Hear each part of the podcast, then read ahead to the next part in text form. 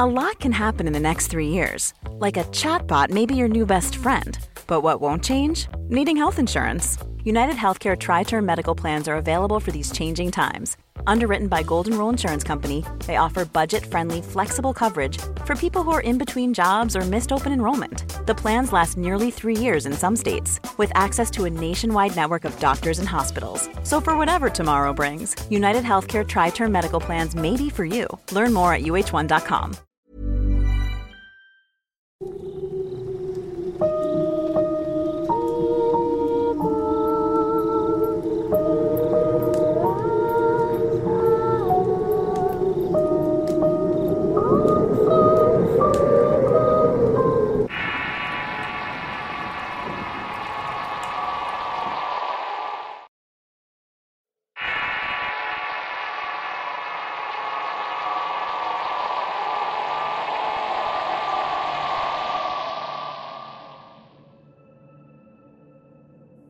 Durante el transcurso del año 2002, mi hermano y yo éramos apenas unos estudiantes de medicina.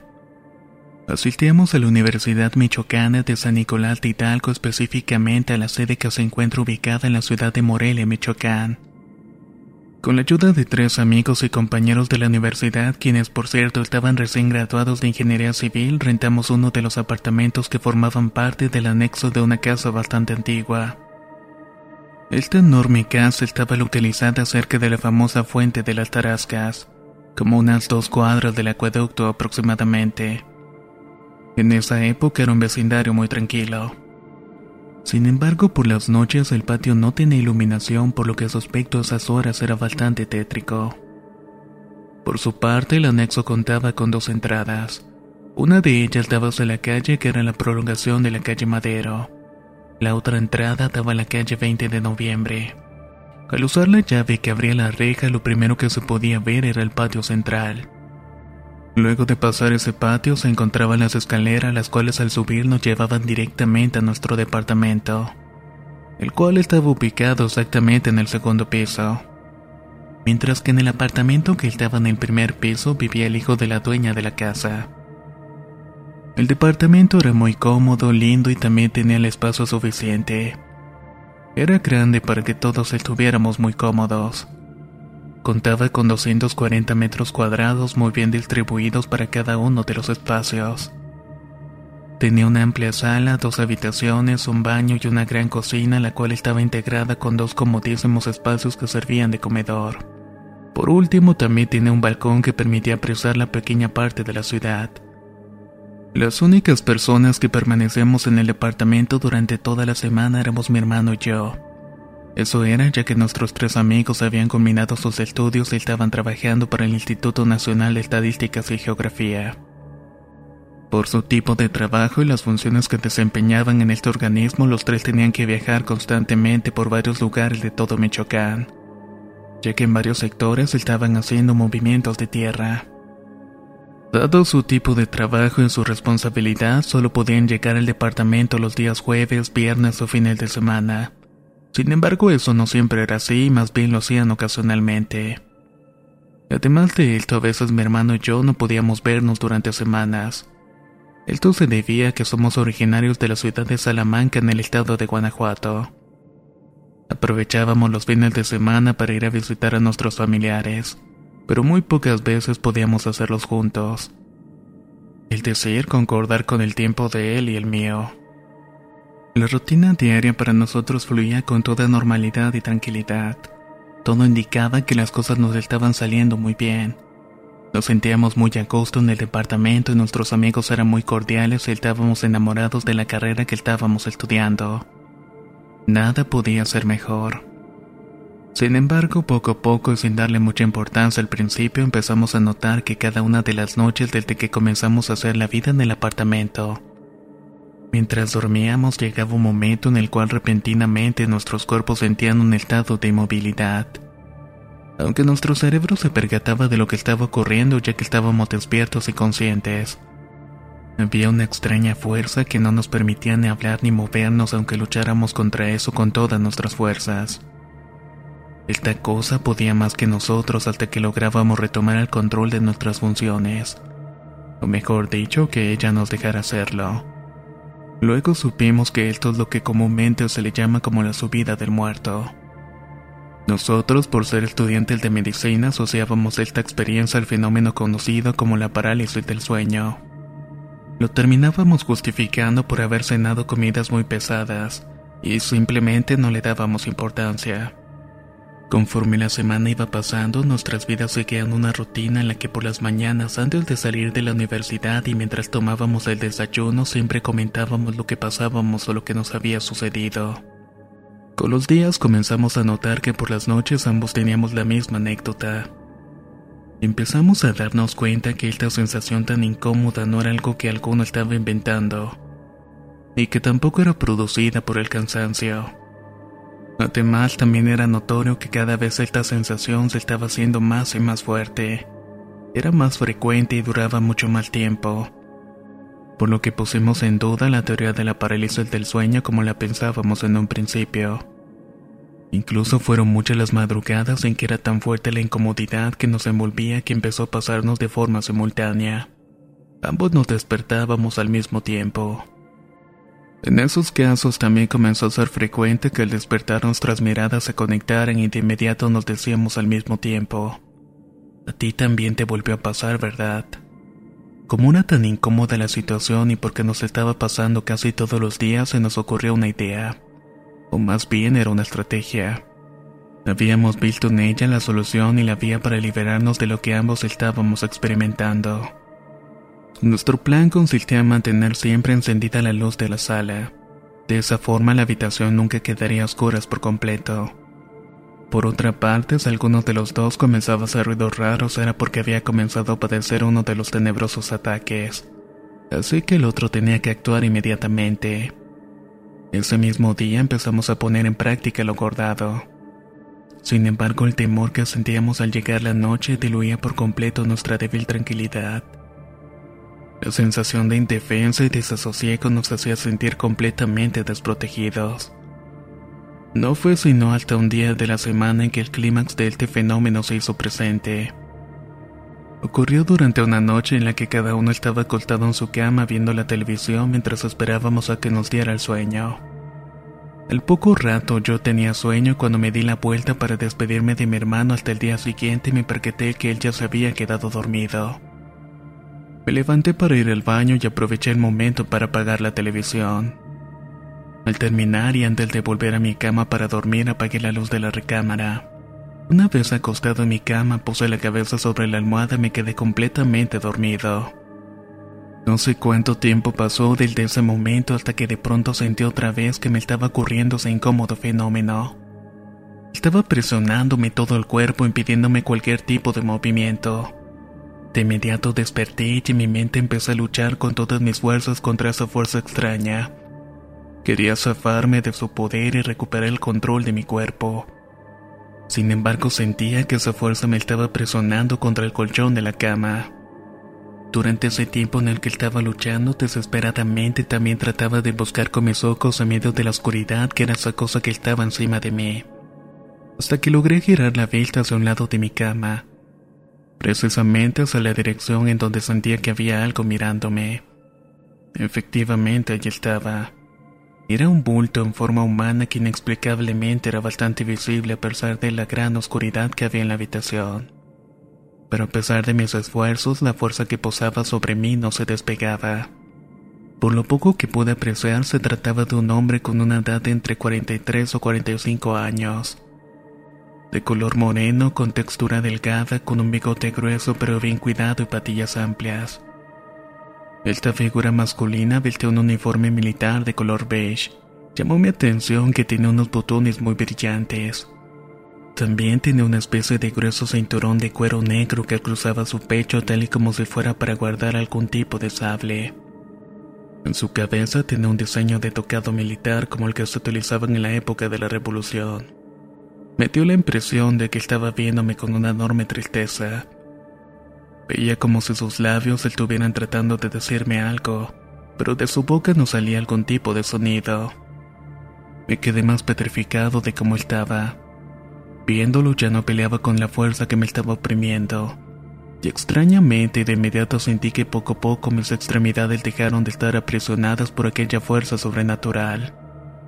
Durante al menos un minuto mantuve la mirada fija sobre aquella figura. Era mucho mayor la curiosidad que sentía por aquello que el miedo de lo que estaba viendo sentía en ese momento. Fue en ese instante que entendí y acepté la realidad de lo que había experimentado. Hasta ahora afirmo que tuve un encuentro paranormal con un fantasma del cual me pude zafar, aun cuando había algo que aún no entendía. Mi duda era que había motivado aquel espíritu, el del hombre mayor para que de alguna manera haber ejercido tanta influencia sobre un espíritu maligno que me mantenía agarrado e inmóvil.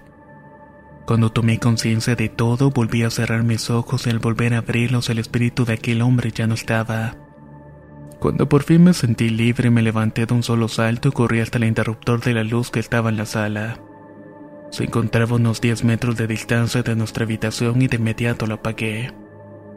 Entré de nuevo al cuarto y prendí la luz y mi hermano reaccionó al sentirse deslumbrado.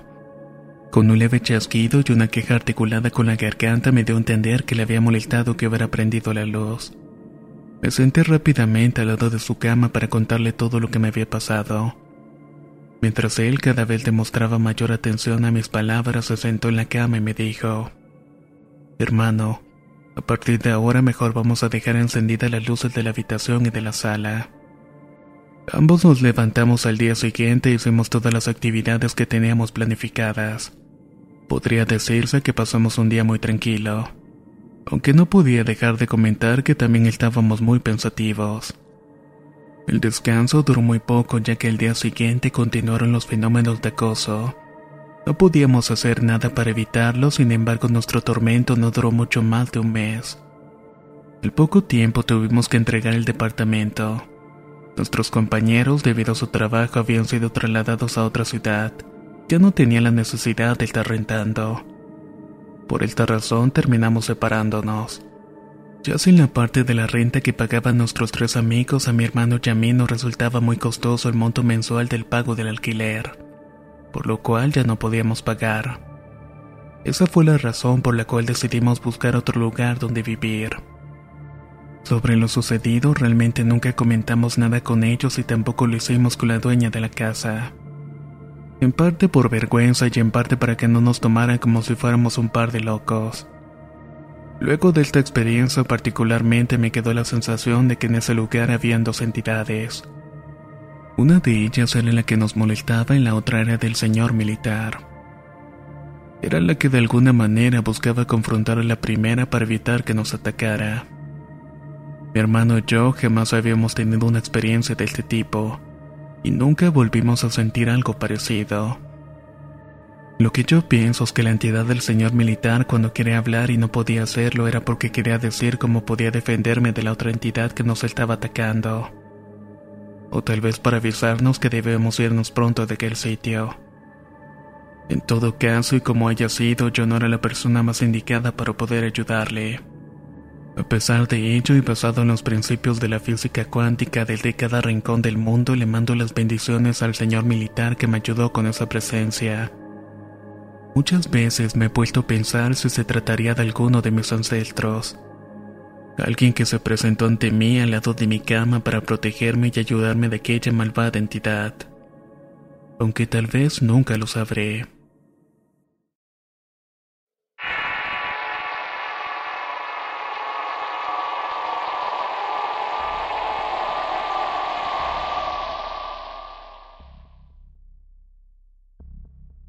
Las siguientes son dos historias que relatan algunos hechos sobrenaturales que han ocurrido en diferentes momentos, pero todos han ocurrido en el mismo lugar, en mi caso ubicada en uno de los barrios de la ciudad de la Asunción en Paraguay.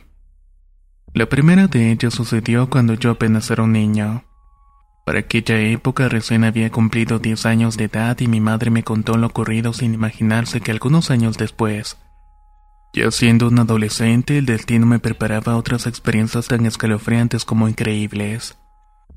Para ser sincero, cuando ella comenzó a narrarme los detalles realmente no le creí. Sencillamente por respeto la escuché con atención y detallaba que en medida que hablaba, precisaba el evento con tal certeza que por momentos sentía miedo. En aquella oportunidad me relató mi madre que en una oportunidad cuando yo tenía unos tres años me encontraba jugando como de costumbre en la habitación con una de mis primas, la cual en ese momento tendría unos 14 años. Mi mamá estaba tejiendo en la sala y desde allí escuchaba nuestras risas. Pero hubo un momento en el que estas cesaron y fue porque mi prima se percató que yo no le seguía el ritmo a los juegos. Al parecer me había quedado completamente abstraído mirándose una de las esquinas del cuarto. Cuenta mi madre que cuando mi prima dirigió la mirada hacia donde yo estaba viendo observó una especie de densa y espesa neblina concentrada en lo alto del techo. Estaba como dando vueltas en una de las esquinas y parecía humo de los que sueltan los vehículos en mal estado.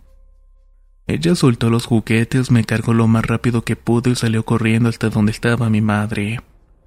Ahí ella entendió la razón del silencio que hubo unos instantes y por qué nos habíamos dejado de reír.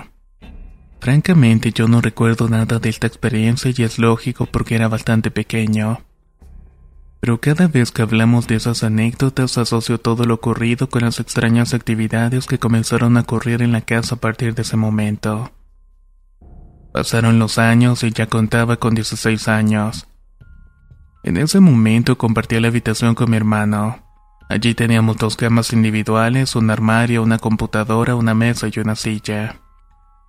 Cierta tarde me encontraba en la habitación usando la computadora como normalmente lo hacía, pero al rato escuché que me estaban llamando. Estaba seguro de haber escuchado mi nombre y entonces respondí sin darme la vuelta con un qué pasa. Tras no recibir respuesta, seguí con lo mío sin mirar hacia atrás. Creía que mi hermano quería molestarme mientras estaba descansando en su cama. En cuestión de segundos el llamado se volvió a repetir, pero esta vez el tono de voz lo escuché mucho más cerca. En esta oportunidad sí volteé y me giré en la silla. Vi que no había nadie y fue la primera vez que empecé a creer en las historias que me habían estado contando por tanto tiempo. La puerta de mi habitación es corrediza y el de un vidrio blindex, por lo que es bastante resistente. Es por eso que a través del cristal se podía ver hasta el comedor de mi abuela desde el cuarto. Semanas después de lo ocurrido estaba usando el celular muy tarde. Serían cerca de las 3 de la madrugada cuando justamente enfrente del comedor algo captó mi atención. Ahí en donde hay una ventana cerrada por la que pasa un poco de luz pude ver algo de reojo. Noté que había una especie de sombra que tenía la misma silueta y forma de cabello de mi hermano. También tenía su estatura y su estilo de caminar. Pero no le pude detallar bien el rostro ya que caminaba en dirección hacia el baño.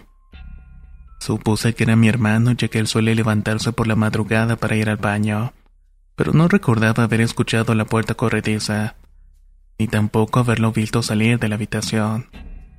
Unos segundos después me di cuenta que mi celular se estaba quedando sin batería, así que me paré para encender la luz y buscar el cargador pero me di un enorme susto cuando vi que mi hermano estaba plácidamente dormido en su cama.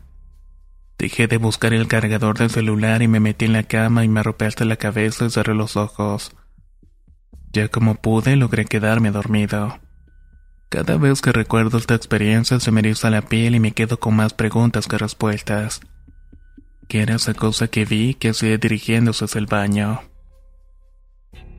Por un par de días todo parecía estar tranquilo hasta una noche cuando me encontraba viendo películas en la sala.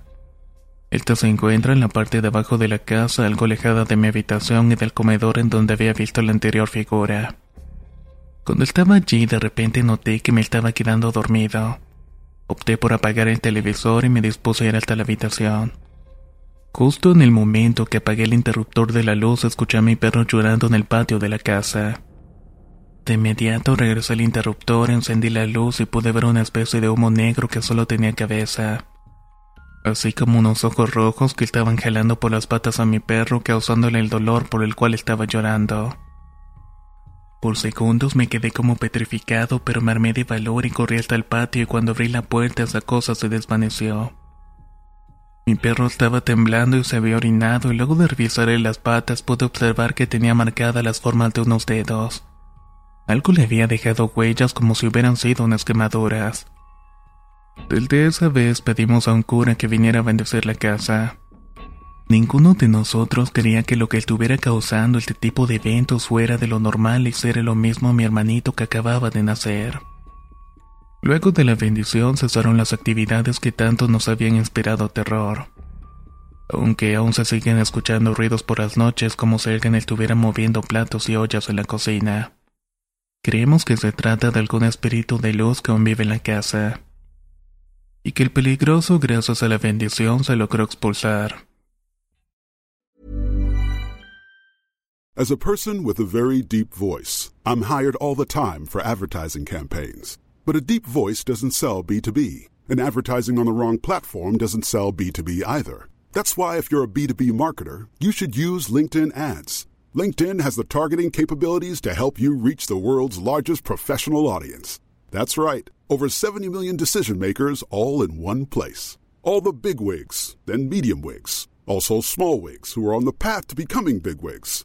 Okay, that's enough about wigs. LinkedIn ads allows you to focus on getting your B2B message to the right people. So, does that mean you should use ads on LinkedIn instead of hiring me, the man with the deepest voice in the world?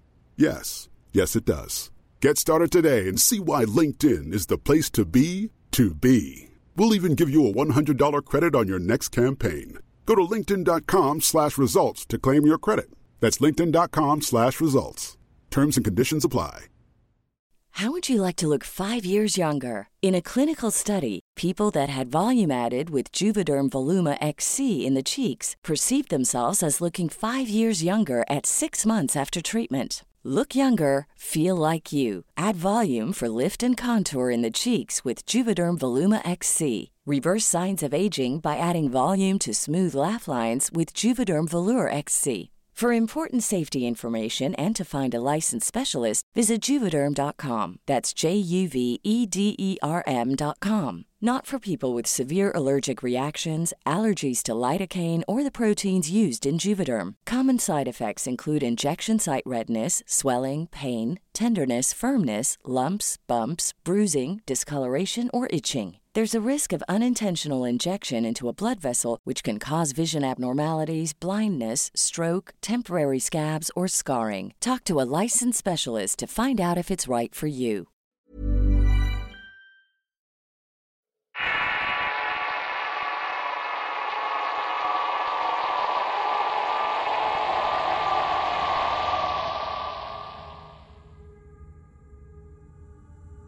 La historia que quiero narrar a continuación me la relató una de mis mejores amigas, y que a su vez uno de sus familiares se la contó a ella. Se trata de los hechos ocurridos en la casa de los abuelos de su esposo, ubicada en una zona de Bucaramanga, Colombia, donde ella luego también sería testigo presencial de cada uno de ellos. Mi amiga me contó que esta casa era de la época colonial, una casona muy elegante y grande con 10 habitaciones. Debido a su amplitud y comodidad era la residencia de muchos miembros de la familia, quienes además también pueden dar fe de los hechos sobrenaturales que allí se dieron. Uno de los episodios más impactantes que les contaron a mi amiga y que luego ella relató sucedió a la medianoche, justamente a las 12 en punto. A esa hora se escucharon aullidos de perro, algo que no era muy usual en esa zona. Cada uno de los que escucharon los ladridos se extrañaron pero no le prestaron tanta atención como el sonido que escucharon que hace un par de horas después. Ahí lograron escuchar repentinamente el sonido de una licuadora funcionando. ¿Quién haría eso como eso de la 1.30 o 2 de la madrugada? Todos escucharon que alguien había puesto a funcionar la licuadora por lo que salieron de las habitaciones y fueron para la cocina. Prendieron la luz, pero al llegar vieron algo que nunca pensaron poder haber ocurrido.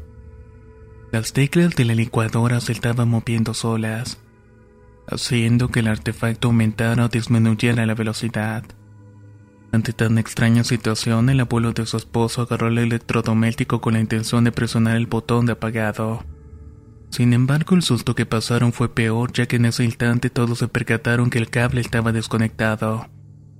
La impresión de este hecho causó en los abuelos del esposo de mi amiga una subida de la presión arterial, la cual requirió asistencia médica inmediata además de una lenta recuperación. Después de este evento, otro día en la madrugada pero a la misma hora, comenzó a escucharse el sonido de una música al más alto volumen que permite un equipo de sonido. Para esa oportunidad también salieron todos de las habitaciones. Una de las tías de su esposo, una dama muy fina y elegante, dijo que seguro el equipo se había descompuesto, así que lo mejor sería desenchufarlo. Ella misma tomó la iniciativa de hacerlo y entonces comenzó a caminar hacia el rincón de la casa en donde estaba ubicado el aparato. Se hizo camino entre los dos miembros de la familia y fue directamente hacia el equipo de sonido bajo la curiosa mirada de los demás. Ella sabía que debía localizar el cable más grueso de todos los que se encontraban desordenados en el suelo. Eran varios, pero no le tomó mucho tiempo hacerlo. Cuando lo tomó comenzó a guiarse con el tacto a lo largo del mismo, hasta que logró llegar al enchufe que estaba en su extremo. Su sorpresa fue mayor al darse cuenta que el equipo de sonido seguía funcionando a todo volumen sin estar conectado. Ella quedó en shock y sus ojos y boca quedaron abiertos por varios minutos. Hasta tuvieron que estremecerla por su evidente estado de inhibición. Pero no fue hasta que le dieron una bofetada cuando por fin pudo reaccionar. Cuando volvió en sí miró a todos y se desmayó. Esta familia ha pasado por numerosos episodios de este tipo, pero no son los únicos. Han pasado por otros sustos. Un ejemplo de ellos que a veces es en ocasiones juntos y otras veces solos. De esta manera han logrado evitar la presencia de pequeños niños vestidos de blanco jugando en los espacios de la casa. Un día el esposo de mi amiga tenía un fuerte dolor de estómago, por lo que apresuradamente fue al baño más cercano a su habitación. Era uno que quedaba en una de las recámaras adyacentes a la suya. En la parte de abajo de la puerta del este baño había una gran abertura por la cual fácilmente podía caber todos los dedos de una mano. Por otra parte, el inodoro quedaba pegado a la pared. Cuando el esposo de mi amiga se sentó en el excusado, casi de inmediato comenzó a escuchar ruidos como si estuvieran arañando la puerta del baño. Inicialmente pensó que se trataba de la perrita de la casa llamada Lulu. Pero cuando volteó hacia la puerta y vio debajo de esta, lo que pudo notar es que no se trataba de la pequeña Lulu. Ahí logró ver unas grandes y deformes manos negras cubiertas con pelos unos que tenían largos y huesudos dedos acompañados por unas uñas más largas y sucias, las más sucias que haya visto en toda su vida. Su necesidad quedó en segundo plano. Rápidamente se paró del sanitario y se subió los pantalones. Y aunque el temor lo paralizó por breves segundos, se llenó de valor y abrió la puerta con un gran empujón. Empujó la puerta tan fuerte que la misma golpeó contra la pared. Pegó un brinco y salió corriendo hacia el jardín en donde estaba su abuelo, quien al verlo tan pálido y asustado le preguntó qué era lo que le había ocurrido. Luego de contarle lo que había sucedido, su abuelo empezó a reír y le dijo que a él también le había pasado lo mismo, que en ese momento lo único que le había quitado el susto había sido rezar el Santo Rosario junto con su abuela. Por otra parte, con respecto a las historias en las que mi amiga está involucrada directamente, hay una de cuando ella y su esposo eran novios o aún no se habían casado. Ella estaba embarazada de su primer hijo por lo que decidieron irse a vivir a la casa de los abuelos de su esposo. Por prescripción médica tenía que dormir en el piso en una colchoneta. Un día como eso de la 1.30 de la madrugada sintió una opresión en el pecho, como si fuera el peso de una persona que estuviera encima de ella. Aunque estaba despierta no podía abrir los ojos ni mover ninguna parte de su cuerpo. En ese momento comenzó a sentir la respiración de alguien cerca de su oído y escuchó una voz femenina. Al final se tornó gruesa masculina y le estaba diciendo, Él era mi hijo, usted me lo quitó. Él era mío y usted me lo quitó. Aunque mi amiga es cristiana y creyente, ella confiesa que a pesar de haber sentido tanta presión sobre su cuerpo, en su mente trataba de rezar y enfocar imágenes de Dios. Eso fue lo que le ayudó a moverse de inmediato. El día siguiente decidió irse a vivir a la casa de sus padres. Pero su ahora esposo decidió quedarse y como ya no dormía en pareja, él pasó a dormir en una de las habitaciones que contaba con literas. Ocupó la parte de arriba mientras que uno de sus tíos dormía en la parte de abajo. Una madrugada su esposo sintió como si una persona se hubiera acostado a su lado. Como estaba tan agotado, pensó que era uno de sus pequeños sobrinos, así que no le dio tanta importancia. Pero luego recapacitó y recordó todos los hechos que habían ocurrido anteriormente.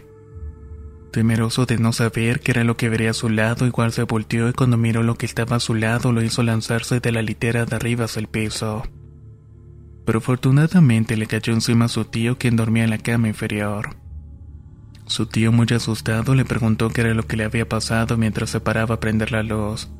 Su sobrino comenzó a decirle que estaba dormido cuando sintió que alguien se había acostado junto a él y que cuando volteó ella estaba a su lado acostada una mujer completamente desnuda.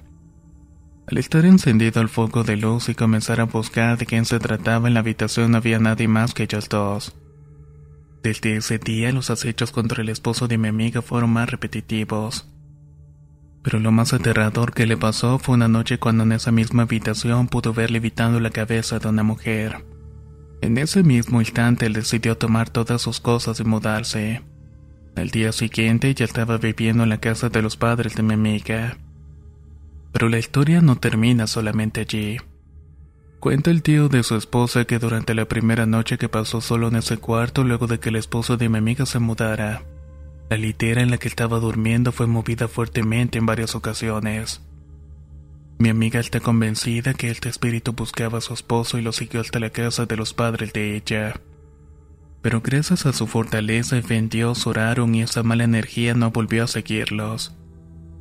Finalmente, ante tantos eventos en la casa de los abuelos de su esposo, la vendieron. Pero eso sí, nunca nadie supo qué era lo que ocasionaba tantos eventos extraños en aquella casa.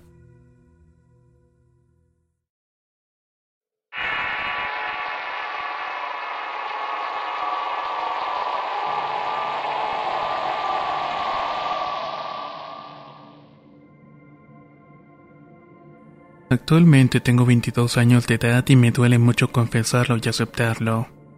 Pero debo confesar que me de tener una vida normal como cualquier otra persona. La mía es un infierno sin tregua.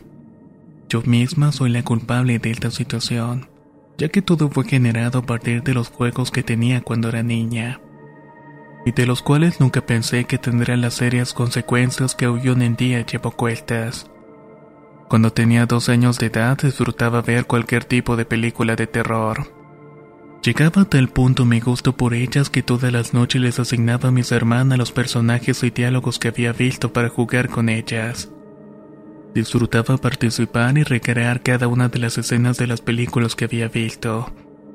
A pesar de que a mis hermanas no les gustaba mucho este tipo de juego, al final me complacían y lo disfrutaban bastante. Cuando falleció mi mamá sentíamos un profundo vacío en nuestra casa de crianza, donde ahora solo vivíamos mis tres hermanas, mi padre y yo. Al año de fallecimiento de mi madre, mi padre empezó a ver en la casa la aparición de una persona. No le dio importancia al principio pensando que solamente era su imaginación. Pero con los días la aparición se hizo mal definida hasta que mi padre al verla se asustó, ya que la figura parecía tan real como la de una persona viva. Cuenta mi padre que cada vez que iba para el baño esa mujer siempre se le aparecía en la puerta. Eso fue hasta que un día la mujer le habló pero el tono de su voz era inaudible. Mi padre estaba tan agobiado por aquella fantasmal presencia que era imposible que conciliara el sueño. Esto ocasionó que con el paso del tiempo mi papá empezara a sentirse cada vez más y más enfermo, hasta que lamentablemente falleció en el año 2013. A partir de ese momento en la casa solo quedábamos mis hermanas y yo, además de los sonidos de objetos y apariciones que nos empezaron a asustar. En muchas oportunidades creí ver la manifestación de mi padre, pero de inmediato sabía que no era él, sino realmente se trataba de un espíritu maligno. Este me perseguía por toda la casa a cualquier hora, tanto del día como de la noche. Cuando les conté a mis tías acerca de estas apariciones, me dijeron que de inmediato junto con mis hermanas debíamos dejar la casa. Ellas presentían que lo que estaba pasando era producto de un daño que alguien nos había lanzado, y que toda la familia estaba sufriendo las consecuencias. Mis hermanas y yo hablamos acerca del tema y tomamos una decisión. Todas estuvimos de acuerdo y un buen día por la mañana recogimos todas nuestras pertenencias. De ahí nos fuimos a vivir a la casa de mi abuela materna. No obstante el habernos mudado de la casa en donde nos habíamos criado, Todos los días íbamos por las mañanas a barrer, sacudir el polvo de los muebles y también a inspeccionar el taller de hojalatería que nos había dejado mi padre, el cual se encontraba ubicado en un anexo de la casa.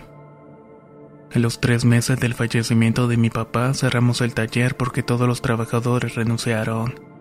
Decían que abandonaban el trabajo a raíz de los espantos que veían y el sonar de las herramientas cuando estaban almorzando que ya no aguantaban la situación porque les ocasionaba mucho miedo. El cierre del taller originó que mis hermanas y yo decidiéramos regresar a nuestra casa de crianza. Esto era ya que los obreros nos ayudaban a vigilarla y ante la ausencia de ellos permanecía completamente sola. Arreglamos la mudanza y el mismo día en que volvimos empezaron nuevamente las manifestaciones. Un día por la mañana me puse a lavar las sábanas de la cama y mientras estaba escuchando música de forma repentina, escuché el cambio a otra estación radial donde colocaron otro tipo de canciones. Solté la ropa y miré hacia abajo y comencé a respirar profundo ya que tenía un presentimiento de que se trataba de algo muy malo. Sin embargo, todo cesó por lo que seguí lavando como si nada hubiera ocurrido. Por otra parte, unos minutos después, luego de que mis hermanas terminaron sus quehaceres, de pronto escuché del taller ruidos como si alguien estuviera desarmando una puerta. Lo más impactante de esta situación es que solo yo lograba escuchar el ruido de talle. A partir de ese momento me empezaron a ocurrir cosas muy extrañas. Comenzaron a desaparecer partes de mis prendas de vestir y zapatos. A veces sonaba la alarma de uno de los carros que nos había dejado mi padre, pero solamente yo lograba escucharlo. Ya a este nivel mi miedo iba aumentando día tras día. Como los diez días de habernos mudado empecé a ver en mi dormitorio un hombre alto de piel blanca y unos ojos grandes de color negro, el cual no dejaba de mostrar sus dientes de los cuales tenía quebrados amarillentos. Siempre sentía que alguien me miraba y así que volteaba para ver quién era, y cada vez que lo hacía me daba cuenta que era el mismo tipo, siempre mirándome fijamente con una sonrisa macabra. En las noches recrudecía el acoso y su presencia no me dejaba dormir. A raíz de esta cadena de eventos, mi hábito de tomar café se hizo más frecuente acompañado de al menos una caja de cigarros diario. Mis hermanas me dijeron que la actitud que yo estaba tomando era demasiado exagerada, que ellas sí habían escuchado ciertos sonidos pero que nunca se les había parecido la figura de un hombre de espanto. Sin embargo, ese hombre lo veía todos los días, Prácticamente se había convertido en mi sombra. Empecé a adelgazar mucho rápidamente. El color de mi piel se tornó amarillento y en mi demacrado rostro destacaban unas pronunciadas y oscuras ojeras. Podría decirse que estaba al borde de la locura. Así que un día decidí irme de la casa para escapar de la presencia de ese fantasmal hombre. Me fui a trabajar a una escuela de belleza en la ciudad de Palenque en el estado de Chiapas pero mi situación existencial empeoró ya que no solamente veía a ese hombre, sino que también comencé a ver la personificación de mi padre diciendo que regresara a la casa de inmediato. Jamás le contesté y el miedo me paralizaba y además estaba convencida de que esa presencia no se trataba de mi padre.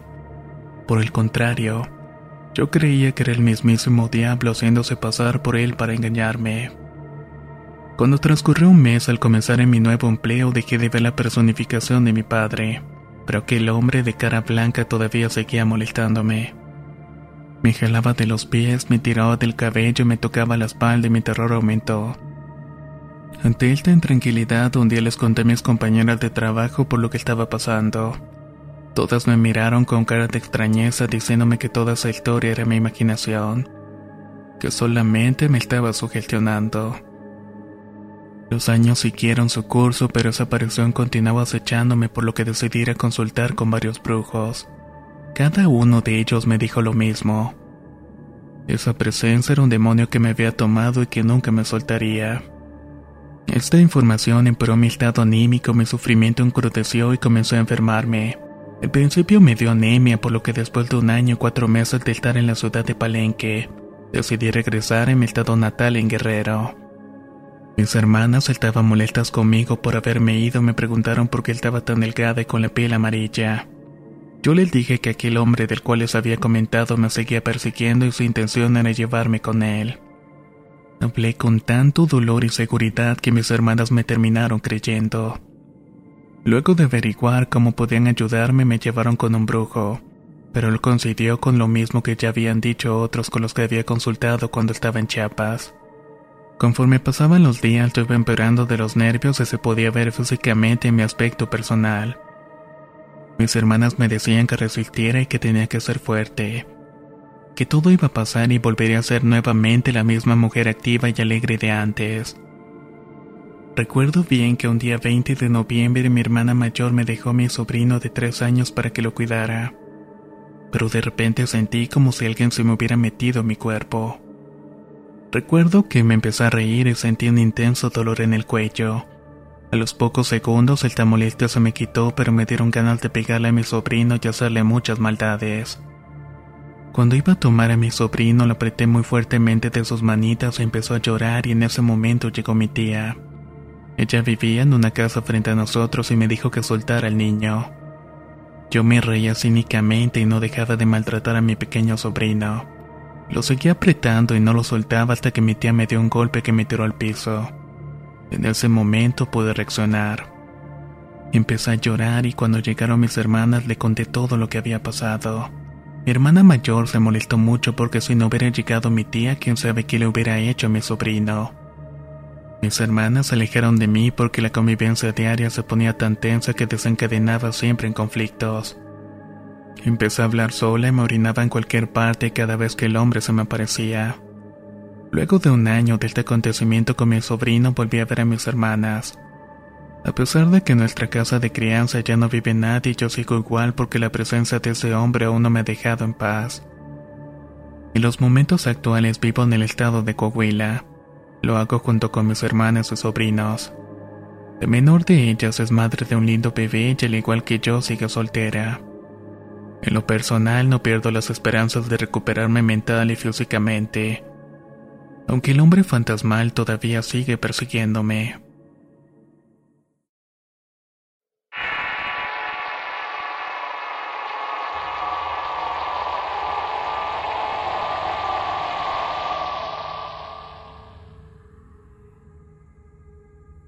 Hace pocos meses culminé la carrera de enfermería, pero para poder ejercerla es obligatorio hacer previamente las prácticas profesionales. Estas también se conocen como pasantías y particularmente en mi caso lo realicé en el distrito peruano de Coria. La emoción de haber culminado esta meta en mi vida era desbordante. No veía el día de empezar las prácticas ya que al concluirlas exitosamente podría insertarme de inmediato en el campo laboral que tanto buscaba. No obstante, en la antigua casa donde me tocó vivir en Acoria, Perú, varios entes que no son del plano terrenal se encargaron de entorpecer mis planes. Ahí me hicieron vivir una de las experiencias más espeluznantes que he tenido en toda mi vida. Esta desagradable y atemorizante historia empezó cuando le pedí de favor a mi novio que me ayudara a buscar un cuarto. Quería quedarme en él durante el tiempo que haré las prácticas y coincidentemente una tía suya vivía en el mismo distrito. Él le preguntó a su tía si podía quedarme en su casa durante este tiempo. La respuesta de ella fue que podía hacerlo sin ningún tipo de molestias. Ella podía alquilarme uno de los cuartos que tenía en una casa de su propiedad pero que estaba deshabitado desde hacía mucho tiempo.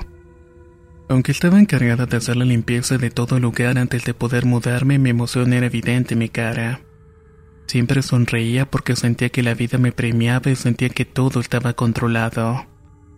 Ese mismo día que entré en la casa noté algo raro en ella.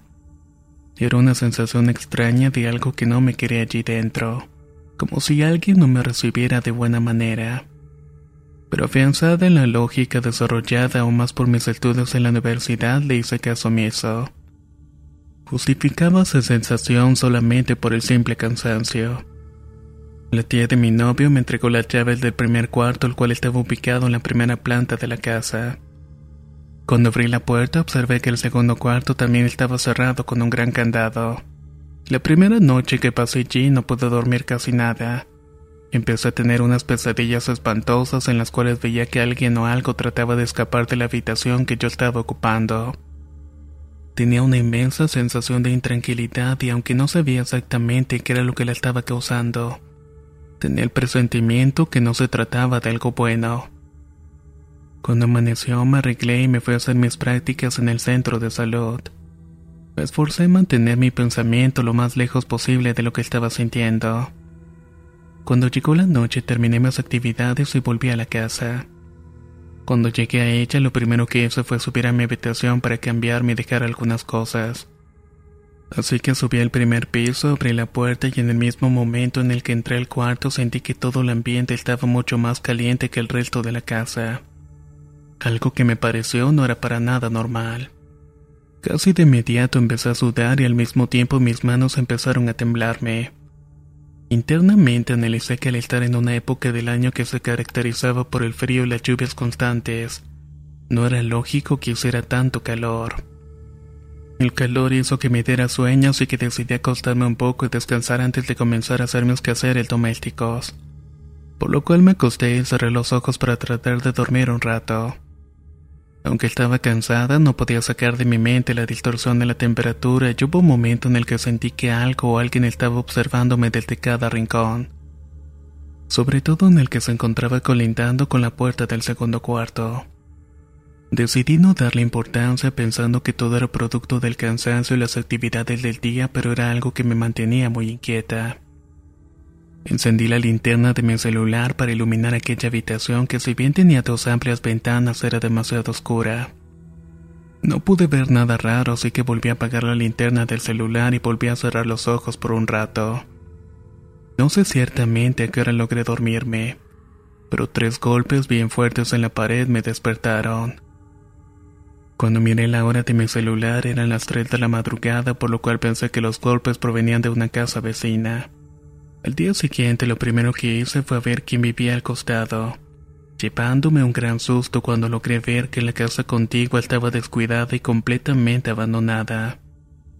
Nuevamente decidí no darle importancia a este nuevo hecho, pero todas las noches continuaba escuchando los tres golpes a la misma hora.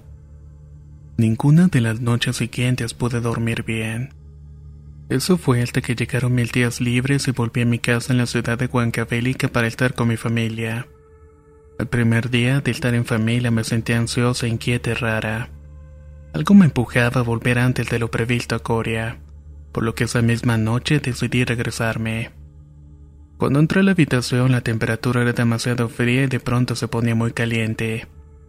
Como todo esto era tan raro, en búsqueda de una respuesta lógica pensé que era debido a que tenía la luz encendida. Pero de pronto se fue la luz y me asusté tanto que salí corriendo del cuarto. Bajé las escaleras lo más rápido que pude y fue a la tienda para comprar unas velas. Cuando llegué al cuarto encendí todas las veladoras que había comprado y decidí dormir un poco. Sin embargo, en medio del sueño que tenía escuché muchos murmullos de alguien que con una voz muy gruesa dijo, Ya es hora. Esto me despertó y mi impresión fue tan grande cuando vi que la habitación estaba completamente oscura. Era como tener los ojos cerrados y vendados. Rápidamente encendí la linterna de mi celular y me percaté que las velas que había dejado encendidas ya no estaban. Me levanté y revisé todos los espacios en donde había dejado encendidas las velas y no había ninguna. Ni siquiera había evidencias de haberse consumido. Honestamente, la escena indicaba que alguien había entrado y se las había llevado. O que tal vez yo las había encendido. Pero esto era imposible porque solamente yo estaba como inquilina en esa casa. Me asusté tanto que sentía que si seguía allí terminaría por volverme loca. Y es que por más que buscaba no encontraba una explicación lógica para todo lo que había ocurrido. Pero la peor experiencia estaba por venir. Debido a todo esto, esa misma noche fue la última que pasé en aquella casa. Eran como las 3 de la madrugada cuando escuché un ruido muy fuerte dentro de la casa. Era como si alguien se hubiera metido en ella la fuerza. El fuerte sonido me despertó y alumbré por la ventana para ver si había alguien, pero no había nada. Luego salí del cuarto lo más silenciosamente posible hasta la calle a pedir ayuda. Pero en ese pueblo todos se encerraban en sus casas desde muy temprano. Al verme sola decidí volver de nuevo a la habitación y seguir el rastro de donde provenía lo que había escuchado. Desde el pasillo iluminé el balcón del segundo piso y escuché unos pasos que se movían lentamente. Parecían los de una persona que no quisiera producir un solo sonido al rechinar la madera. Mientras hacía la inspección sentía que algo me estaba causando más y más temor. Me daba miedo voltear, así que decidí que era el momento de rezar la oración a San Miguel Arcángel. Allí escuché que algo o alguien se estaba aguantando las ganas de reír. Grité fuertemente, ampárame San Miguel Arcángel, y de inmediato escuché que alguien empezó a correr muy rápidamente. Tal fue mi susto que salí corriendo a la calle a ver si alguien salía a escucharme, pero nuevamente ningún vecino salió. Armé de valor y entré al segundo piso, fuera lo que fuera, iba decidida a echarlo a la calle. Pero me di cuenta que ahí no había nadie, ni siquiera el rastro de alguien que había estado allí. Esa fue la última noche que pasé en aquella casa. Decidí mudarme a otro lugar porque ya sabía que había algo en esa casa que no le gustaba mi presencia. Y por fortuna creo que tomé la mejor decisión.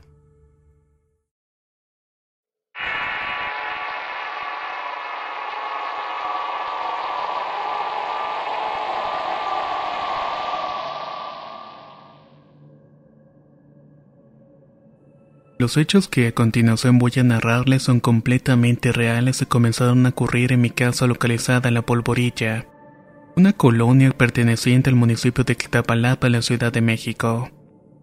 Y fue hace mucho tiempo cuando yo apenas era un bebé.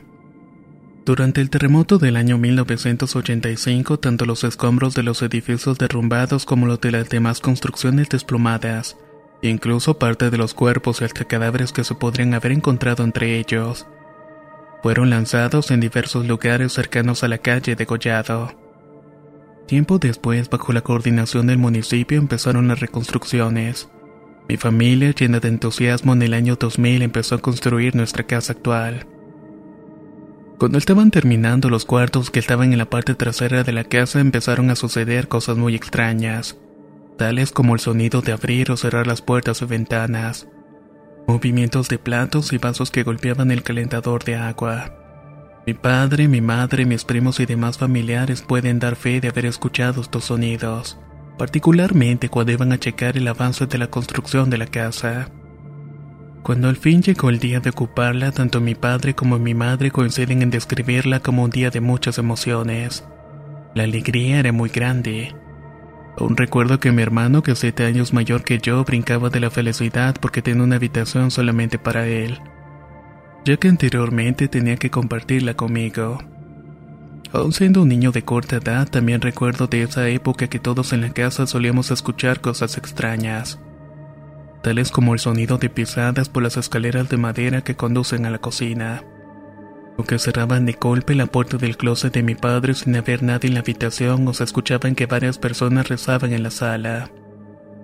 Tiempo después, en vista que las manifestaciones seguían, la familia en un consenso tomó la decisión de llamar a un sacerdote para que fuera a bendecir la casa. Esto se hizo más de una ocasión, sin embargo al parecer estas bendiciones no tuvieron efecto alguno. Un día mi madre invitó a varios familiares para un almuerzo. De repente, sin razón alguna, la tapa de la olla a presión voló por los aires y alcanzó a golpear a mi prima en una de las piernas. Pasaron varios años de este incidente cuando ya estaba en la escuela cursando la primaria. Todavía seguían pasando cosas que nos dejaban a todos sin palabras. Aunque siendo sincero, algunos ruidos ya no se escuchaban tanto como antes. Pensábamos que esto obedecía que algunas almas que estaban en pena al cumplir su tiempo los había tocado trascender a otro plano.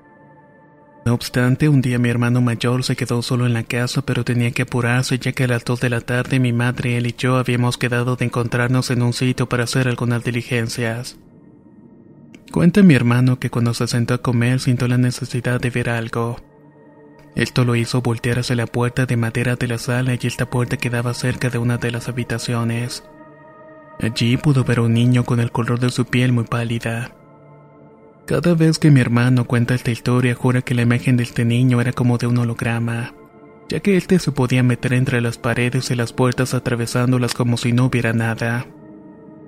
Este niño estaba asomándose desde la habitación de mi hermano y la traspasaba para luego aparecer en la mía. Sacaba la cabeza y miraba hacia la sala. Cuenta mi hermano que por la altura de donde salía la cabeza del niño parecía que estaba arrodillado. Cuando el niño lo volteó a ver, solo le sonrió y se metió al cuarto. Mi hermano soltó los cubiertos, el plato cayó al piso y la silla quedó tirada en el piso por la presura carrera que pegó. Cuando mi hermano llegó al lugar donde lo estábamos esperando, lo vimos que venía corriendo. Como ya le habían pasado cosas parecidas, él estaba calmado y nos contó lo que le había ocurrido en la casa. Mi hermano sabía que lo que había visto era el espíritu de un niño, el cual se le continuó apareciendo con más frecuencia. Así como también a varios miembros de la familia y amigos durante los siguientes años. Algunos me llegaron a confundir con el niño ya que los miembros de la familia llegaron a decir que me acababan de ver entrando en otra habitación, o que había bajado segundos antes a la cocina. Otro de los casos que sucedían allí era que cuando tocaban a la puerta de mi cuarto porque querían escucharme que yo estaba allí, decían que yo no les quería abrir la puerta o que me estaba escondiendo. También pasaba cuando mi madre estaba sola en la casa haciendo todos los quehaceres, o cuando estaba acostada en su cama y escuchaba unos delicados pasos sobre el piso de madera. Se fue haciendo cada vez más común escuchar este tipo de cosas hasta que un día mi madre se encontraba dormida en la habitación y se despertó exaltada.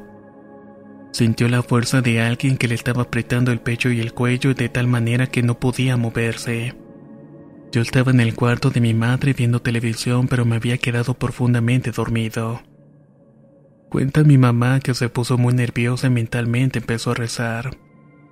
A pesar de las oraciones, la situación continuaba igual hasta que se escuchó lejanamente los suaves pasos del niño. Este sonido se hacía más cercano a medida que se iba acercando más y más a la cama. De pronto sintió que algo más se subió a la cama y hubo una lucha. Era como si dos personas se estuvieran forcejeando. Hasta que las manos de la que la estaban asfixiando la soltaron y en ese momento pudo nuevamente empezar a respirar y a moverse. Ella dice que el niño la defendió de la presencia nefalta que la estaba ahorcando. Tiempo después yo vi al niño pequeño corriendo desde la puerta de mi habitación hasta la puerta del baño la cual traspasó. Ante mi vista desapareció y un frío me caló los huesos. Esa fue la última vez que se vio el espíritu de aquel niño. A partir de ese suceso nos dimos cuenta que a raíz de su presencia los ruidos que transmitían temor en la casa dejaron de escucharse, aunque todavía vemos espíritus de otros seres en pena.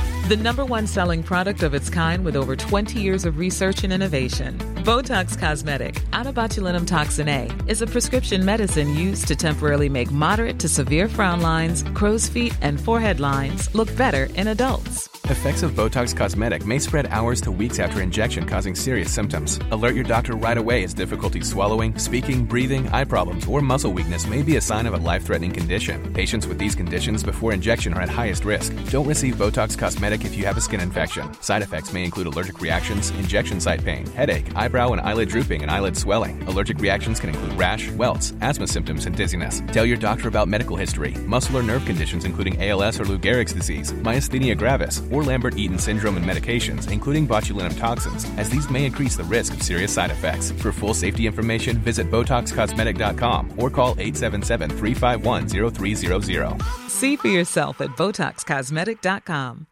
How would you like to look five years younger? In a clinical study, people that had volume added with Juvederm Voluma XC in the cheeks perceived themselves as looking five years younger at six months after treatment. Look younger, feel like you. Add volume for lift and contour in the cheeks with Juvederm Voluma XC. Reverse signs of aging by adding volume to smooth laugh lines with Juvederm Volure XC. For important safety information and to find a licensed specialist, visit juvederm.com. That's J U V E D E R M.com. Not for people with severe allergic reactions, allergies to lidocaine, or the proteins used in Juvederm. Common side effects include injection site redness, swelling, pain, tenderness, firmness, lumps, bumps, bruising, discoloration, or itching. There's a risk of unintentional injection into a blood vessel, which can cause vision abnormalities, blindness, stroke, temporary scabs, or scarring. Talk to a licensed specialist to find out if it's right for you.